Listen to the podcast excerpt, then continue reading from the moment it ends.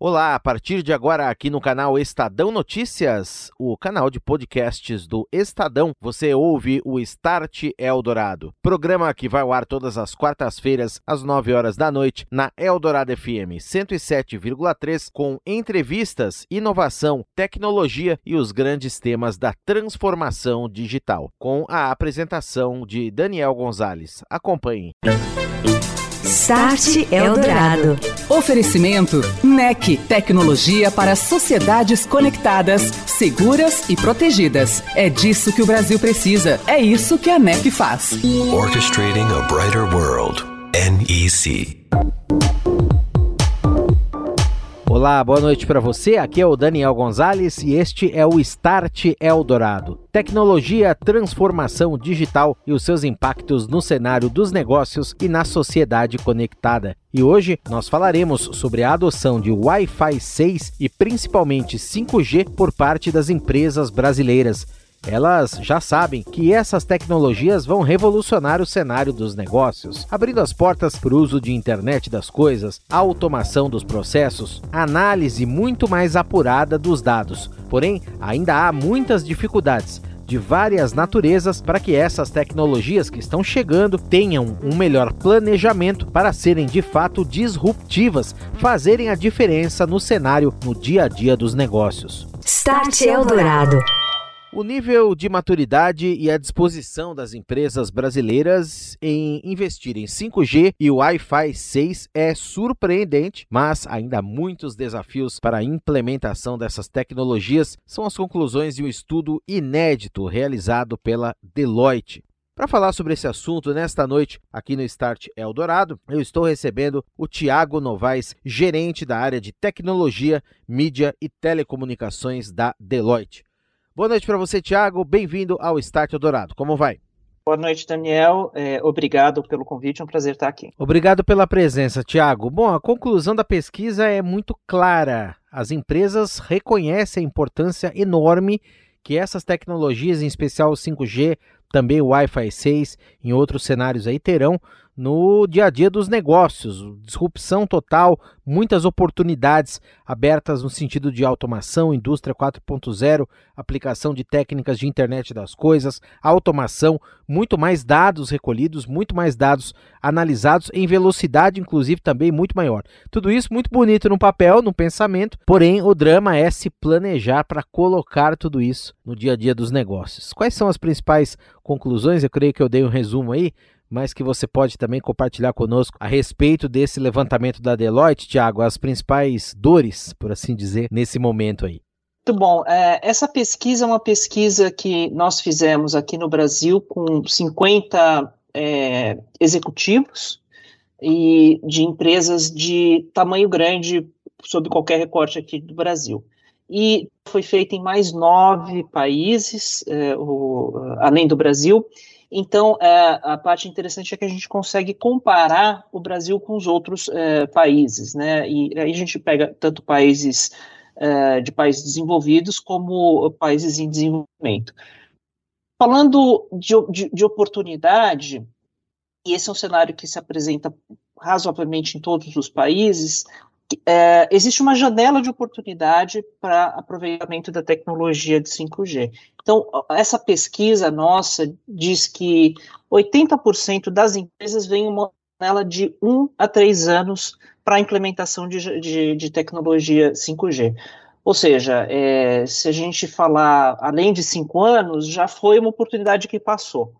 Então, é, o, o, momento é agora, eu diria. Muito bem. Agora, Tiago, tem algum recorte nessa pesquisa que mostre quais tecnologias, quais inovações associadas à conectividade 5G ou Wi-Fi 6, dependendo do caso, as empresas estão de fato pensando em trazer, mais interessadas em trazer para o seu dia a dia? A gente está falando de automação, de conexão de máquinas, implementação de sensores, de drones em alguns casos, mais dados recolhidos por meio de dispositivos, realidade virtual, robótica, enfim, quais são os principais recortes nesse sentido aí?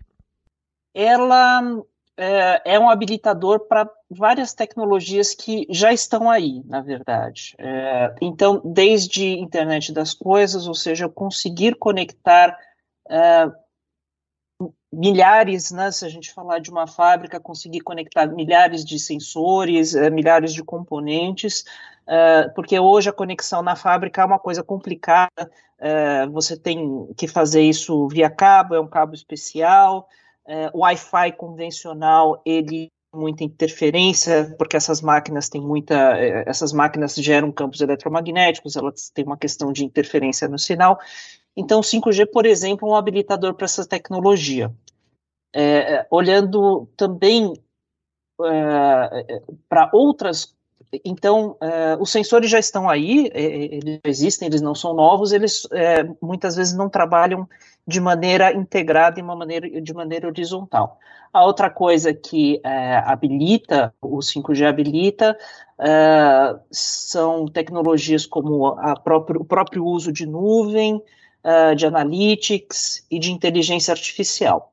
Uh, então, esses que eu mencionei, uh, mais de 80% dos, dos, entrevistados mencionaram pelo menos uma dessas tecnologias como um, em que o 5G é um habilitador, ele que permite a introdução dessa tecnologia dentro de um processo ou dentro da, dentro da, da, da empresa. Ainda falando um pouco nessa dificuldade, eh, Tiago, os executivos ouvidos pela Deloitte nesse, nesse estudo, eles apontaram que tipos de empecilhos, vamos dizer, para começar a planejar isso mais cedo ou implementar efetivamente máquinas, equipamentos, como você comentou aí, outros tipos de tecnologias ligados, potencializados por 5G, por Wi-Fi 6. É uma questão de custo, é uma questão de desconhecimento, eu não diria, porque a pesquisa mostra que há um conhecimento, mas é uma questão de treino dos funcionários, é questão cultural. O que está impedindo isso exatamente de acordo com a pesquisa? Que, é, no caso do Brasil, é, a primeira é, o, o, primeiro item citado, quase pela metade dos entrevistados, tem a ver com segurança. Uh, são, você, são muitos elementos, é uma rede que é descentralizada, então existe essa preocupação de como garantir uma segurança fim a fim. É, tem uma questão de legado, né? Eu, quer dizer, essas redes têm várias, vários é, componentes e sistemas legados de, de, de gerações anteriores, como que será, como é que o 5G é compatível com essa tecnologia uh, que tem, por exemplo, investimentos que ainda não estariam amortizados, né? Então, é, as empresas também querem é, utilizar ao máximo a tecnologia que elas compraram. E é, tem também, num, numa segunda escala, é, a, a, falta de visualização do caso de uso, uh, e a questão de, do custo e de ter uma solução pronta. Uh, então, olhando, uh, olhando isso, tal, a, a, a, diferentes indústrias reagem de maneiras diferentes, mas de uma maneira é, é, é, geral são essas as preocupações. ainda comparando com outros países, né, segurança tem sempre uma posição alta em termos de preocupação, é, nem sempre é a maior, é, e o legado tem um pouco menos de importância em relação é, ao Brasil. É, normalmente, é, normalmente tem mais a ver é, com, com o valor de negócio mesmo. Você ouve Start Eldorado. E hoje, aqui no Start Eldorado, eu converso também com o head de 5G da NEC no Brasil, Leandro Galante. Ele fala conosco sobre o que está por vir em termos de 5G no mundo das empresas, o também chamado 5G privado.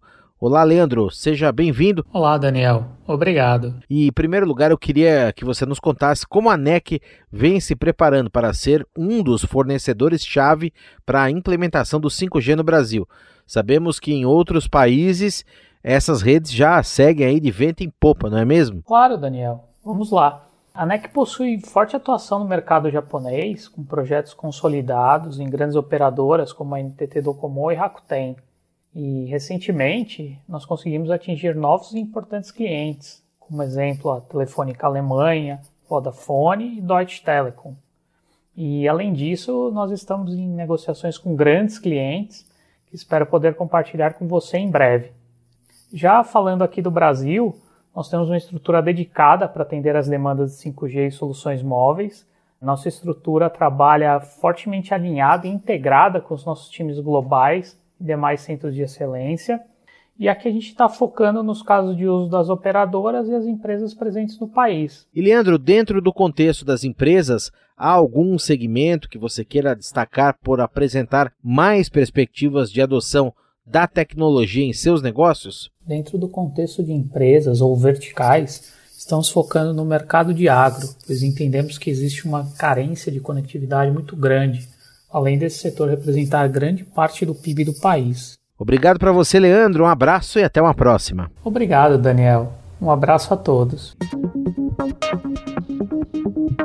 Este é o Start Eldorado aqui na Eldorado FM, hoje falando sobre os desafios na adoção de 5G e Wi-Fi 6 pelas empresas no cenário dos negócios. Eu estou conversando com o Tiago Novaes, gerente da área de tecnologia, mídia e telecomunicações da Deloitte, sobre um estudo feito pela Deloitte a respeito desse assunto. E Tiago, falando inclusive sobre conhecimento que a gente citou antes, só tem números aqui interessantes. 92% dos respondentes da pesquisa afirmaram possuir um alto nível de compreensão sobre 5G, 82% sobre Wi-Fi 6, que é uma nova geração né, da, do Wi-Fi, e 78% responderam compreender consideravelmente tecnologias que habilitam máquinas, né, sensores como Narrowband IoT e o chamado LP1, Low Power Wide Area Network. Muito bem. Agora tem um, um ponto também interessante, Tiago, que é, é, as empresas que adotam essa tecnologia de conectividade sem fio avançada, metade delas dizem que querem reconsiderar é, provedores. E isso mostra justamente a, a, o potencial aí que tem para provedores de soluções 5G que usam o 5G no seu modelo de negócio oferecerem justamente essas soluções para essas empresas. É, isso é considerado, foi considerado de fato um ponto de atenção da pesquisa, né, Tiago? E quando a gente fala de 5G, a gente fala de um, de um ecossistema, ou seja, é, a quantidade de empresas e de fornecedores que você precisa para que uma solução é, entre no ar é maior. É, e não só isso, como alguns, alguns, alguns desses, dessas empresas que fornecem a solução mudam um pouco dentro, a sua função dentro da cadeia de valor. Então, é, você tem é, desde o provedor de, de, uma, de uma empresa que tradicionalmente fornecia equipamentos de tecnologia, antenas, ela é, vai procurar fornecer soluções mais, é, mais fim a fim, vai procurar fornecer software. É, as próprias operadoras é, se posicionam também, tentam se posicionar como é, fornecedores de ponta a ponta. e, na verdade, mesmo dentro da mesma, da mesma linha de, de e linha de serviços, as empresas costumam ter até mais de um contrato é, do mesmo tipo de, de serviço. Então, é, ele tem contrato com duas operadoras, tem contrato com dois fornecedores de equipamento de redes. É, então, se, sendo isto, existe sim uma tendência, pelo menos, de tentar soluções novas com parceiros uh, ou que já estavam, mas não atuavam no serviço, ou parceiros, ou parceiros novos em solução de 5G. É, eu diria uh, que, em particular, uh, as operadoras acho que são as que talvez tenham potencial de sofrer um pouco mais, porque uh, existem novos entrantes e a operadora talvez seja um, ela é candidata ao novo sainte, né? Ela tem, ela, ela, ela uh, em determinados tipos de serviço, principalmente com redes privadas, a operadora talvez tenha, por, tenha a possibilidade de ter um papel uh, mais secundário. Então, você tem os fornecedores tentando pegar uma parte do espaço, a operadora, por outro lado, subindo na cadeia de valor. É, então, acho que o resultado para a indústria como um todo é positivo, porque quer dizer mais soluções e mais competição. Para o futuro, Tiago, é, a pesquisa também mostrou um lado bem interessante aqui de um olhar bem aberto para esses novos investimentos em tecnologia que é uma coisa que se acelerou, inclusive com a pandemia, com toda essa situação de crise que nós vivemos, continuamos vivendo, inclusive, mas gerou-se essa demanda por conectividade, por novos serviços, as empresas, por sua vez, reinventando né, seus negócios também, muitas delas. Para o futuro, o que, que a pesquisa mostrou? Há uma esperança de alta nos investimentos nessas tecnologias, como a gente citou, mas é, o que, que de concreto se falou e o que, que de concreto a pesquisa trouxe? Colocar isso em prática, de, inclusive de maneira compatível com sistemas já existentes, soluções sem afim, como você comentou, enfim, o que, que vem por aí? O que vem, uh, bom, isso é, quase até virou um jargão, né, que uh, uh, acelerou os investimentos de tecnologia.